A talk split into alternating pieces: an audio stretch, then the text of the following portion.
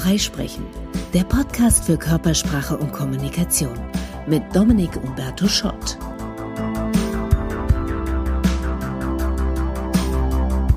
Oh. Hm.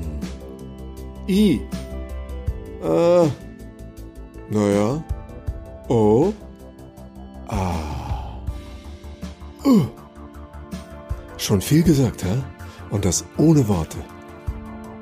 Heute geht's um die Stimme. Aha. Das einzige Instrument, das alle spielen, egal ob sie musikalisch sind oder nicht. Also das Instrument haben wir alle, wir spielen es alle, aber natürlich in unterschiedlicher Qualität. Wie setzt du deine Stimme ein? Sehr bewusst? Völlig unbewusst? Magst du deine Stimme? Viele sagen, ah, ich mag meine Stimme nicht. Manche kommen zu mir, würden gerne an ihrer Stimme arbeiten. Meistens lehne ich ab. Nicht, weil es keinen Sinn hat, sondern weil es zu lange dauert. An was kann man arbeiten? An was nur mit großem Zeitaufwand und an was unter Umständen gar nicht. Und warum überhaupt klingt meine Stimme so komisch, wenn ich die auf einer Aufnahme höre? Hä? Das soll meine Stimme sein? Also das sind ein paar Fragen, die ich heute in diesem Podcast besprechen werde. Zunächst mal zu der Frage, warum hört sich meine Stimme, wenn ich die auf einer Aufnahme höre, völlig anders an, als ich die kenne. Das hat ganz einfache physiologische Gründe. Wir hören unsere Stimme nämlich über zwei Übertragungskanäle, Luftleitung und Knochenleitung. Luftleitung heißt, der Schall verlässt den Mund und landet im Ohr. So hören auch alle anderen unsere Stimme. Nur wir selbst hören noch einen zweiten Kanal, nämlich die Knochenleitung. Die Vibration der Stimme überträgt sich im Inneren direkt auf die kleinen Gehörknöchelchen. Und dieses Signal hören nur wir. Ein Aufnahmegerät nimmt natürlich nur die Schallleitung auf, und wenn wir das hören, fehlen die Frequenzen, die wir über die Knochenleitung hören, deswegen hört sich unsere Stimme für uns auf einer Aufnahme so fremd an. Aber alle anderen hören unsere Stimme genau so.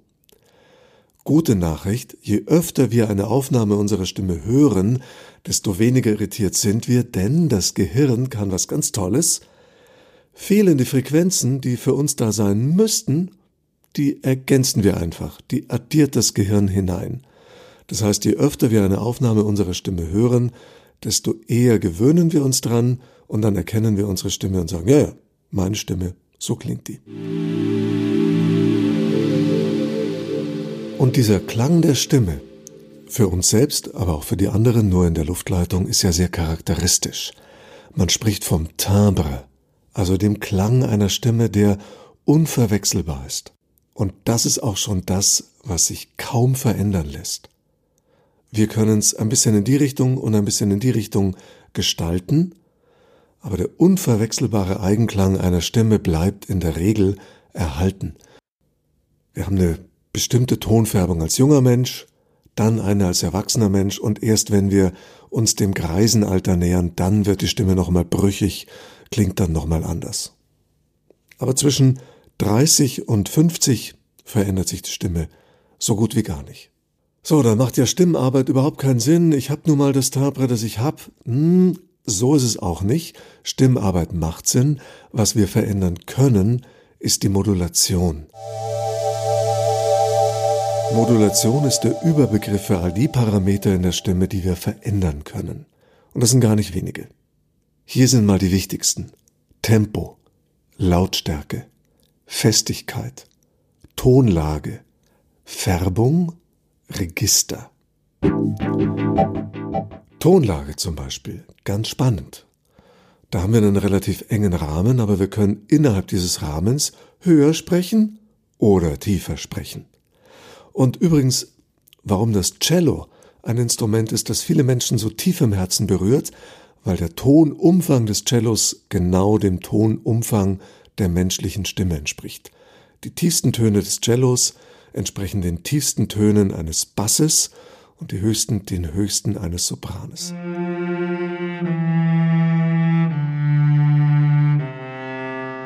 So, bevor wir gemeinsam betrachten oder besser gesagt belauschen, was können wir im Bereich Modulation denn machen, was sind da die Regler und welche können wir bewegen, welche einfach, welche nicht so einfach, erstmal eine kleine Einführung in die Funktion der Stimme.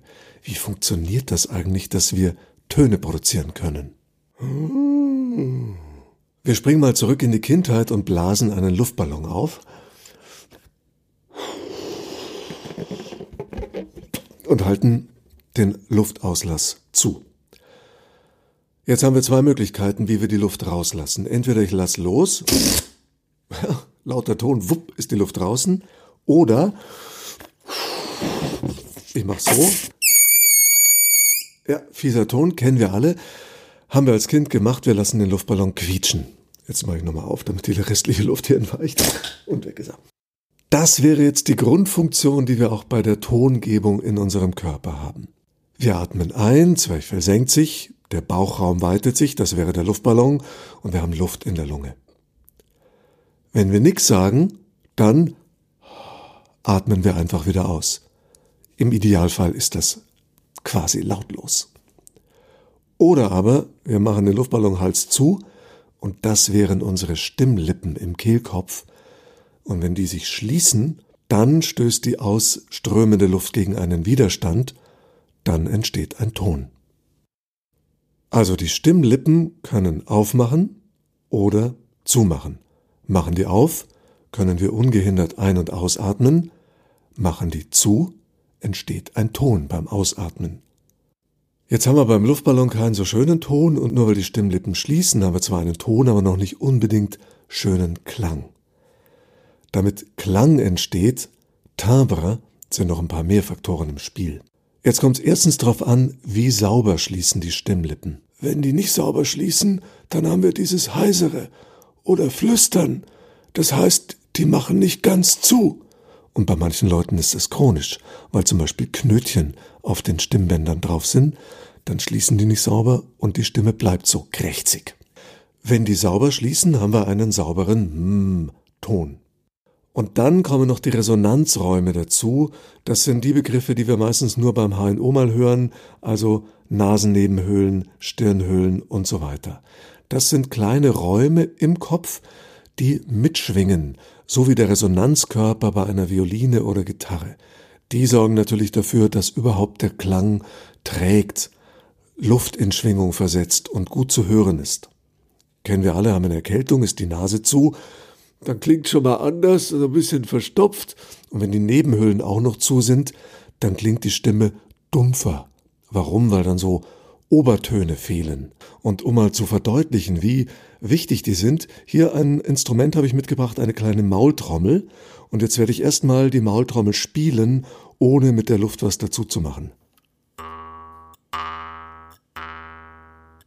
Das ist der Ton einer Maultrommel nur für sich. Also da hat nur das kleine Metallding hier sich bewegt. Jetzt gebe ich Resonanzraum dazu, in dem Fall meine Mundhöhle.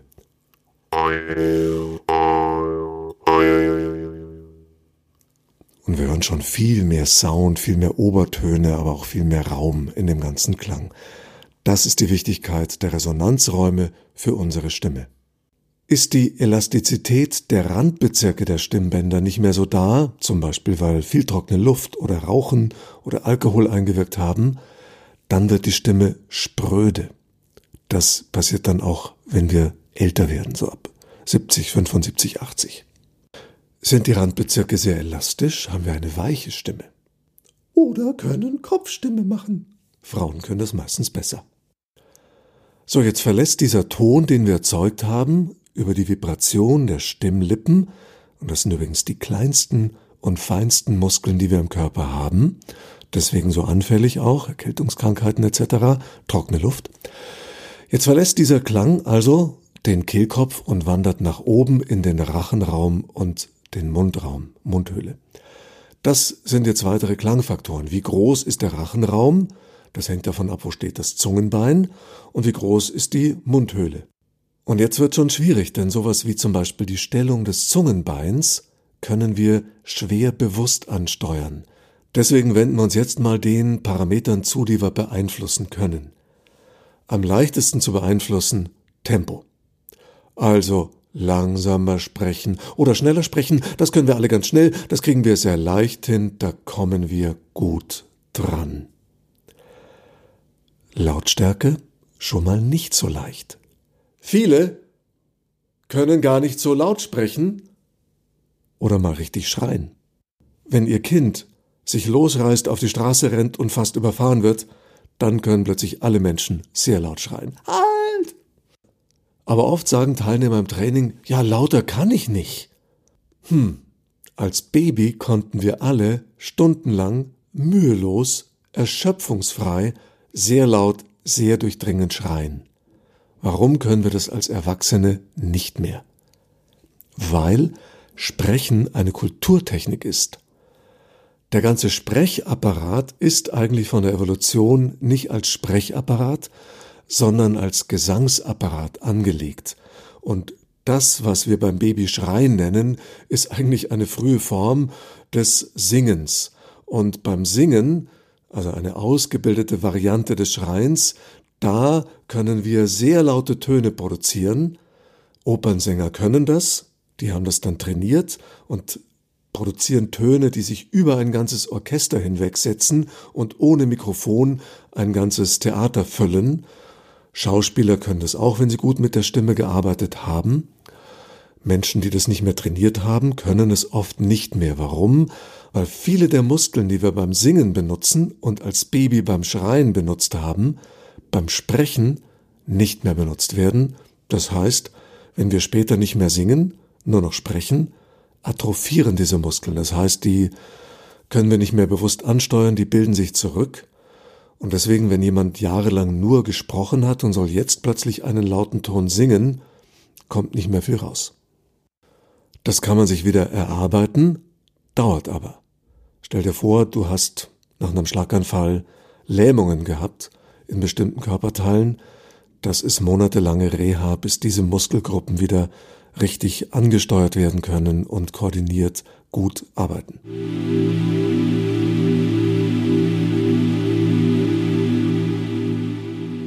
Häufig kommt in Trainings auch die Frage, was sind denn Stimmübungen, die du mir empfehlen kannst? Da Vorsicht. Bei vielen Stimmübungen aus dem Schauspiel- oder Gesangsunterricht ist es nicht anders wie bei Yoga-Stellungen oder so Gymnastikübungen. Nur die korrekte Ausführung bringt Erfolg. Mache ich's falsch, kann ich mir auch mal wehtun oder meiner Stimme Schaden zufügen. Hier eine Übung, die absolut sicher ist und bei der man sich nicht wehtun kann, die auch dann geht, wenn wir angeschlagen oder erkältet sind, nämlich Summen. Also dazu die Lippen schließen und mm machen. Mm, und das in allen Tonlagen und Varianten, von oben, von unten, hoch, tief. Mm, mm, mm, mm, Das ist ein sicheres Stimmwarm-up, der immer geht und bei dem man sich nicht wehtun kann. Wer mehr machen möchte, kann noch A, O, I und so weiter dazu nehmen, also mal Vokale sprechen. Achtung, der Stimmeinsatz A sollte nicht zu hart sein, das geht ein bisschen auf die Stimmlippen. Und Achtung, wenn wir belegt sind, Frosch im Hals haben, auf keinen Fall räuspern. Räuspern ist für unsere empfindlichen Stimmlippen sowas wie ein Erdbebenstärke 9, sondern statt räuspern frei summen. Also mit geschlossenem Mund hm, hm, hm, hm, machen. Auch so ein Lachen mit geschlossenem Mund hat denselben Effekt, dass sich die Schleimhäute so ein bisschen befreien, ohne dass wir räuspern müssen. Und noch so ein paar Hinweise zur Stimmhygiene. Die Stimme mag Feuchtigkeit, mag nicht trockene Luft, also Aircondition, Alkohol, Nikotin, Tee, Kaffee. Nicht gut für die Stimme, weil das trocknet alles aus. Übrigens, auch wenn wir erkältet sind, dann denken viele, ui, Salbeitee, Thymiantee, Kamillentee, trocknet alles die Schleimhäute aus, für die Stimme nicht gut. Kann gut sein, weil antibakteriell, aber trocknet aus.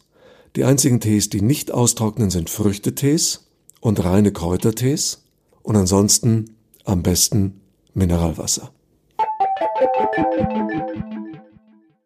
Nächster Parameter, Stimmfestigkeit. Manchmal sagen wir im Training, sprich mal mit festerer Stimme oder weicherer Stimme. Was meint das eigentlich genau? Das meint das Verhältnis zwischen Luftaufwand und Tonerzeugung. Also wie viel von der Luft, die ich ausatme, wird in Klang verwandelt und wie viel strömt nebenbei aus oder wird nur in Nebengeräusch verwandelt. Also wenn zum Beispiel jemand so spricht, dann würden wir sagen, wow, das ist eine sehr weiche Schlafzimmerstimme, Phonetisch ist das eine sogenannte überluftete Stimme, weil jetzt ganz wenig von der Luft in Klang verwandelt wird und ganz viel von dem Atem geht einfach so als Atem nebenbei mit raus. Wenn ich nämlich so spreche, verbrauche ich viel Luft und muss nach allen drei Worten wieder einatmen, weil jetzt wenig von der Luft in Klang verwandelt wird. Das ist ganz schön ineffizient, aber kann als Stilmittel natürlich mal interessant sein. Festigkeit heißt, ich verwandle mehr von der Luft in Klang, es geht wenig Luft nebenbei raus und dadurch wird die Stimme fester, klingt entschlossener, klingt mehr nach Autorität, Selbstbewusstsein und so weiter. Nächster Parameter ist die Tonlage. Jetzt spreche ich so hoch wie ich kann, ohne Mickey Maus zu werden. Höher komme ich kaum. Und jetzt spreche ich so tief, wie ich kann. Kein allzu großer Spielraum. Trotzdem sprechen manche zu hoch oder zu tief, also nicht in ihrer natürlichen Stimmlage. Frauen manchmal, weil sie kulturell darauf konditioniert werden, lieblich, weich und nett zu sein.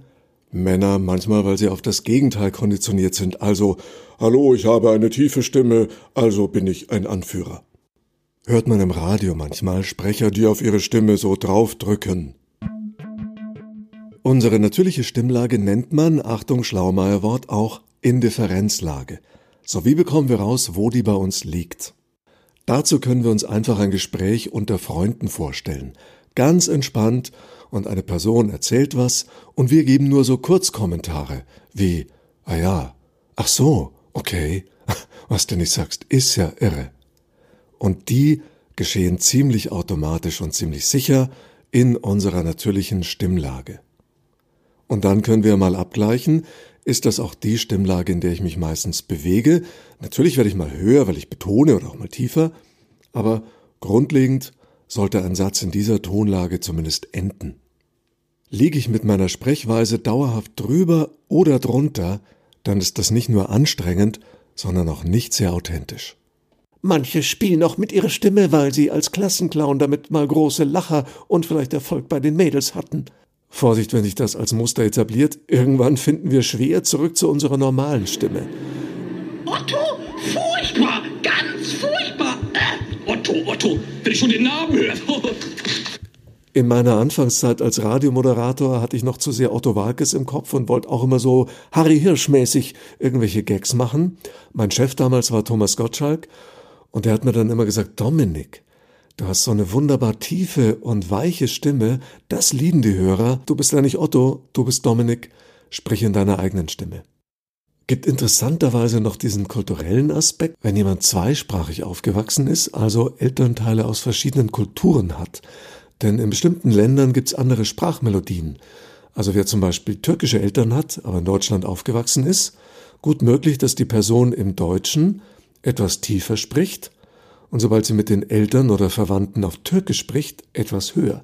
Ist bei Frauen oft sehr deutlich. Auch Amerikanerinnen sprechen oft höher und im Deutschen tiefer. Wir hatten mal Nachbarn bei uns, das waren Deutschstämmige, die aber in Argentinien aufgewachsen waren. Also die sprachen, beide sprachen fließend. Und wenn ich die im Treppenhaus getroffen habe, mich mit denen unterhalten habe auf Deutsch, ah, dann hatten die so hohe, weiche Stimmen und gelegentlich habe ich bei denen unten in der Wohnung durch die Wand tiefe Stimmen gehört und dachte immer, die haben Besuch aus ihren Heimatländern und meine Güte reden die laut. Und irgendwann ist mir klar geworden, nee, die haben keinen Besuch, das sind die selbst.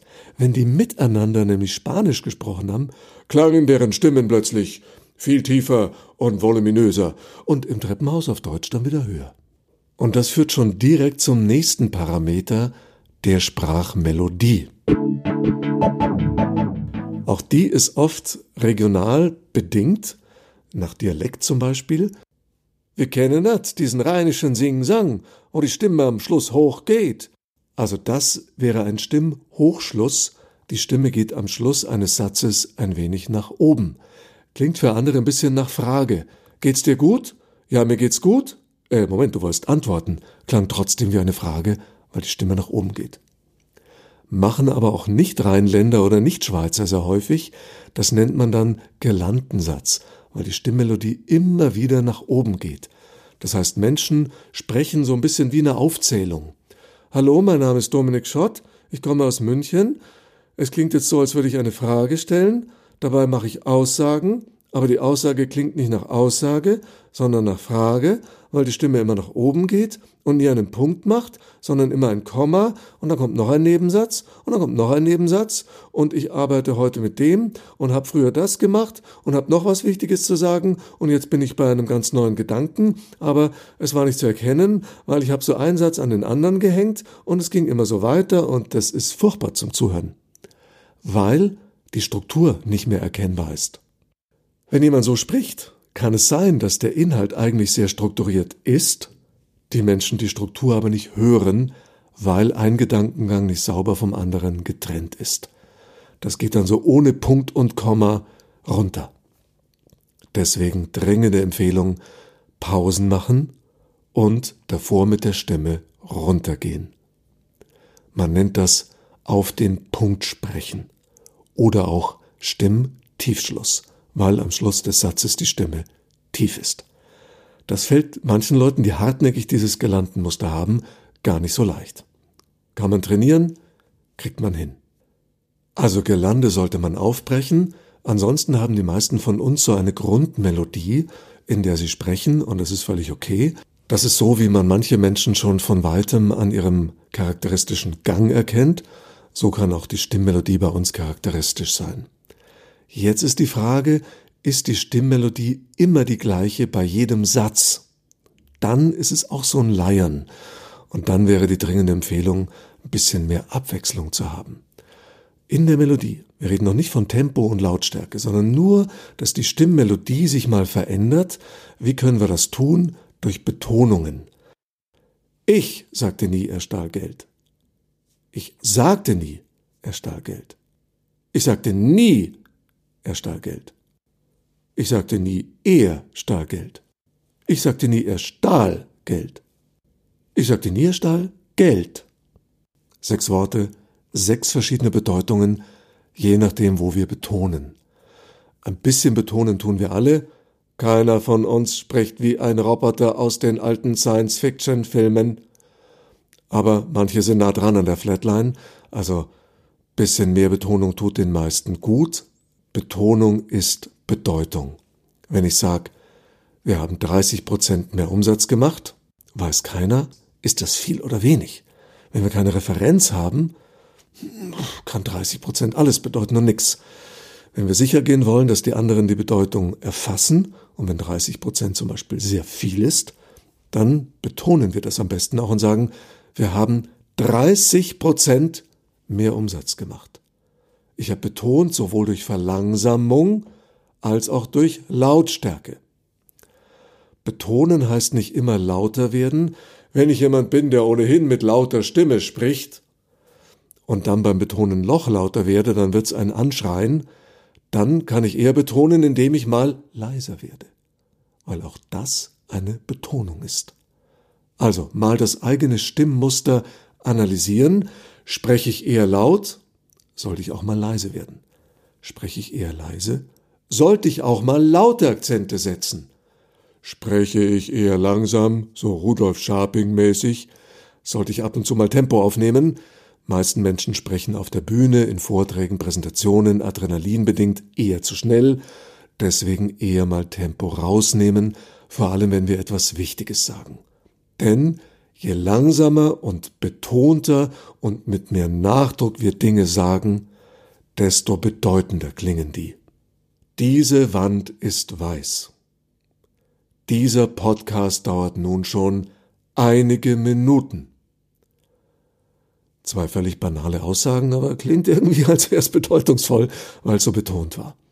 Also lass uns das echt bewusst machen über Verlangsamung, Nachdruck und Betonung können wir Botschaften wirklich groß und bedeutsam machen.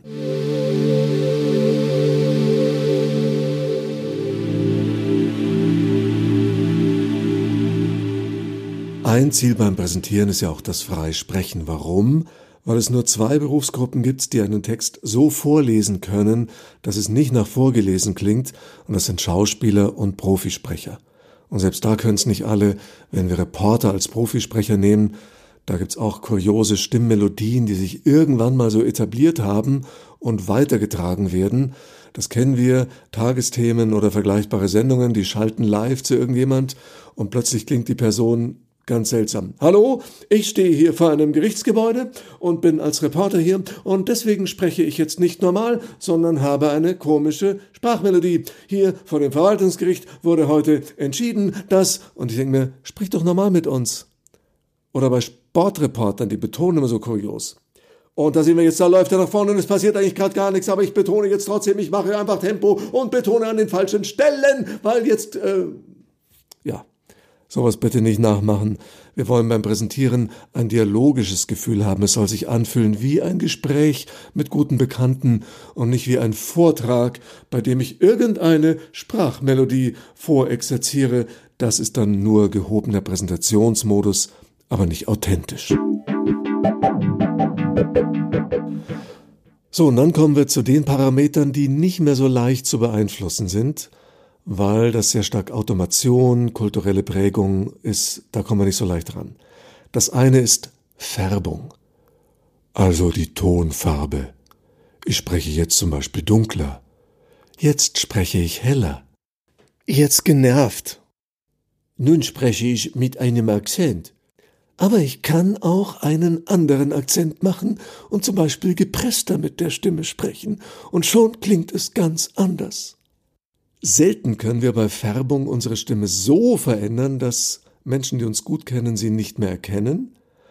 Aber was grundsätzlich möglich ist, dafür liefert zum Beispiel Rufus Beck ein eindrucksvolles Beispiel. Die meisten kennen wahrscheinlich seine Vertonung der Harry Potter Bücher, also das zeigt, was alles geht, wenn wir mit Färbung und Akzenten spielen. Dazu ist aber schon ein bisschen Talent nötig. Schauspieltalent oder Stimmspieltalent. Ein bisschen können wir mit der Färbung spielen, also ein bisschen dunkler, ein bisschen heller.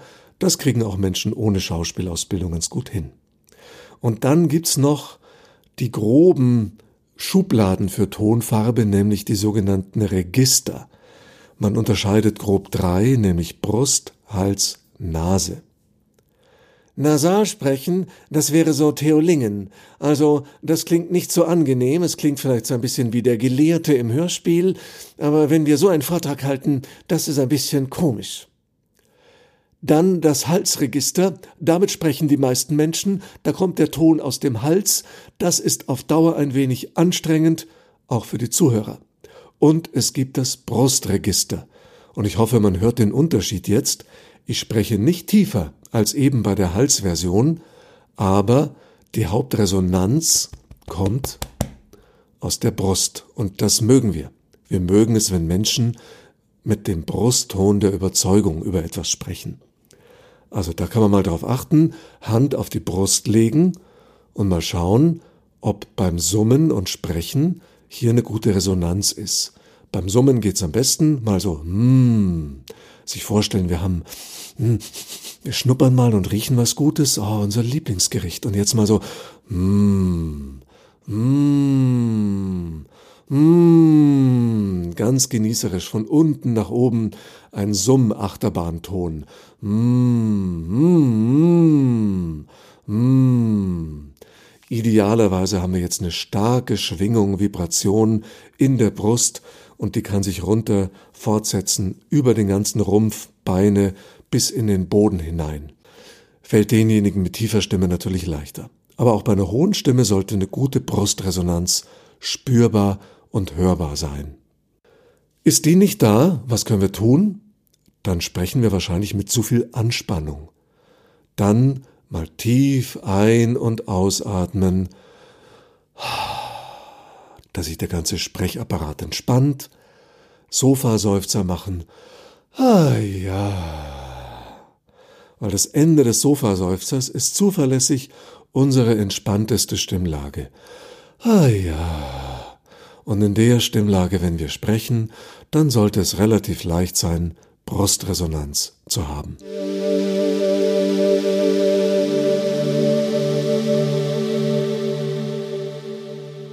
So viel zur Theorie, jetzt kommt die wirkliche Praxis. Wie können wir Modulation anwenden, wenn wir sprechen, präsentieren, Vorträge halten? Was nicht so gut klappt, ist, sich jetzt alle Parameter gleichzeitig vornehmen und sagen, so wie so ein DJ am Mischpult, jetzt drehe ich mal an allen Reglern. Was geht, ist einen Regler sich vornehmen. Also mal bewusst mit der Lautstärke spielen und mal einzelne Stellen leise und andere laut oder mal mit der Sprechgeschwindigkeit spielen und sagen, okay, ich erzähle meine Geschichte, ich bin bewusst mal schneller und dann mal langsamer an einer anderen Stelle. Wie können wir es üben? Am besten wir nehmen uns irgendwelche Texte, können Zeitungsartikel sein, Bücher, Romane, Kurzgeschichten, Witze eignen sich gut zum Üben und dann einfach mal vorlesen und sich aufnehmen. Früher hätte man gesagt, hast du einen Kassettenrekorder zu Hause? Hatte nicht jeder. Heute super einfach, fast jeder hat ein Smartphone und jedes Smartphone hat eine Sprachaufnahme-App. Also, verschiedene Texte lesen, mal mit verschiedenen Parametern spielen, Lautstärke, Betonung, Stimmfarbe oder auch mal Register, um mal bewusst Hals, Nase, Brustregister zu finden, Tiefe, Höhe. Mal schauen, was passiert sich Wörter unterstreichen, die ich betonen möchte, damit ich sinnvoll betone, und bewusst Pausen einsetzen. Einatmen, ausatmen, wieder einatmen, jetzt erst der nächste Satz. Dann sich das Ganze anhören. Das, was ich mir vorgenommen habe, höre ich das auch. Also ist die tatsächlich erzielte Wirkung auch nah dran an der gewünschten, an der beabsichtigten Wirkung. Nächste Stufe, Geschichten erzählen. Am besten selbst erlebte Geschichten, was ich im Urlaub erlebt habe, irgendwelche Erlebnisse aus der Kindheit, was letzten Sonntag passiert ist und so weiter. Was auch gut geht, sind, wie gesagt, Witze, weil Witze brauchen ja Timing, mit der Stimme spielen, Dialoge wiedergeben. Da sagt er, ja sag mal, spinnst du? Darauf ich, nein, wie kommst du drauf? Also dieses Spiel im Dialog, das können wir gut brauchen. Nicht gut fürs Üben, Märchen. Weil dann kommen wir in diesen Märchenerzählerton. Es war einmal ein König, der hatte drei Töchter. Diese etwas künstliche Melodie können wir beim Präsentieren ähm, eher selten brauchen. So, jetzt sagst du vielleicht, Moment, du hast noch gar nichts über die Atmung gesagt. Atmung ist doch so wichtig beim Sprechen. Richtig, ohne Atem geht natürlich gar nichts. Ich gehe auf Atem meistens nicht ein, weil ich davon ausgehe, wenn der Atem gesund ist, dann müssen wir nicht groß drüber nachdenken. Es atmet ein und aus und macht zwischendurch mal Atempause. Und das ist ja etwas, was Gott sei Dank ohne unser bewusstes Zutun unser Leben lang funktioniert. Sonst ersticken wir. Natürlich kann der Atem auch mal pathologisch sein, also eine Fehlatmung. Wir können ja mal gucken, wie ist denn unsere Atmung. Meistens haben wir sitzende Tätigkeiten. Im Sitzen können wir nicht so tief atmen, also haben viele Menschen sich so eine etwas flache Atmung angewöhnt fürs Sprechen für die Stimme nicht so gut. Damit die Stimme voll klingt, damit wir in den Brustton kommen, am besten mal im Stehen tiefe Atemzüge nehmen und mal gucken, wie fühlt sich das an, wenn mein Zwerchfell richtig gut loslässt, Luft einsaugt, sich dann genussvoll kontrahiert, Luft ausströmt. Also mal tiefe Atemzüge nehmen. Durch die Nase ein, durch den Mund aus, Erstmal ohne Ton, später mal einen Ton draufgeben. Ah. Wenn du jetzt Geschichten erzählst und feststellst, dass man die Einatemgeräusche zwischen den Sätzen sehr deutlich hört, dann ist das ein Zeichen, dass du die Stimmlippen nicht weit genug öffnest, um wieder Luft einströmen zu lassen. Das hat so ein bisschen mit Loslassen zu tun. Bei Kurzatmigkeit also wenn beim Sprechen schnell die Luft ausgeht, dann hilft es oft schon, Tempo rauszunehmen, langsamer sprechen, Pausen machen. Wenn die Stimme sehr schnell ermüdet, das gibt zum Beispiel häufig bei Lehrern, Lehrerinnen, die den ganzen Tag reden müssen, oder wenn die Stimme zum Beispiel knödelt, also so richtig eng macht oben, dann könnte es sein, dass der Gang zur Logopädin mal angezeigt ist, denn das sind dann doch pathologische Zustände, die können wir hier im Podcast nicht behandeln. Da würde ich zum Profi gehen, entweder Lokopädie oder auch ein guter Stimmbildner. Und da sind wir schon beim Grund, warum ich meistens Mandate zu Stimmtraining ablehne, weil es zu lang dauert. Ich habe nicht die Geduld und die Mandanten oft auch nicht die Geduld oder das Geld, jahrelang jede Woche Stunden zu nehmen und daran zu arbeiten. Wenn wir nämlich unsere Stimme wirklich von ich knödle und habe überhaupt kein Volumen zu wow weiterentwickeln wollen, dann ist das grundsätzlich möglich, aber bedarf einer Menge Geduld und Zeit. Deswegen lass uns lieber mal gucken, was sind denn so die Quick Wins? Was sind Fortschritte, die sich relativ leicht und schnell erzielen lassen? Das wichtigste Stilmittel überhaupt ist die Pause. Ist allen bewusst, aber kaum einer macht's wirklich. Pause und davor mit der Stimme runter. Dann sinnvoll und stark betonen. Nicht nur so ein bisschen, wie wir es meistens machen, sondern so richtig. Zusammenfassend, Stimme ist ein wertvolles Instrument. Wir können damit sagen, ich liebe dich oder eine Kündigung aussprechen. Ein mächtiges Instrument, ein oft unterschätztes Instrument.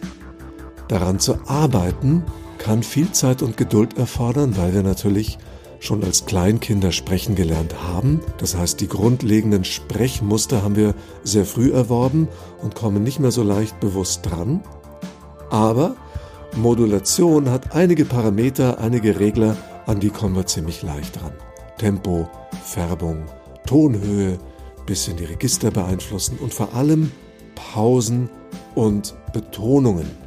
Das sind die einfachsten und wirkungsvollsten Mittel, um mit der Stimme wirklich zaubern zu können.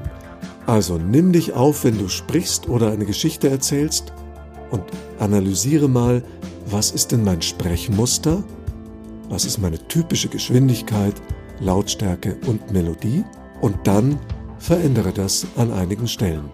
Das Zauberwort heißt Varianz, Abwechslung. Das verschafft unserem Vortrag Abwechslung, Spannung und Plastizität. Stimmhygiene nochmal zusammengefasst, Stimme feucht halten, also ausreichend trinken, nichts was austrocknet und nichts mit zu viel Kohlensäure, die unter Umständen im falschen Moment wieder raus möchte und natürlich trockene Luft meiden, also Aircondition, außerdem Nikotin, Alkohol und so weiter. Zum Aufwärmen der Stimme nichts Lautes, nicht rumschreien, es reicht zu summen. In diesem Sinne, toi toi toi, bis zum nächsten Mal. Das war Freisprechen, der Podcast für Körpersprache und Kommunikation.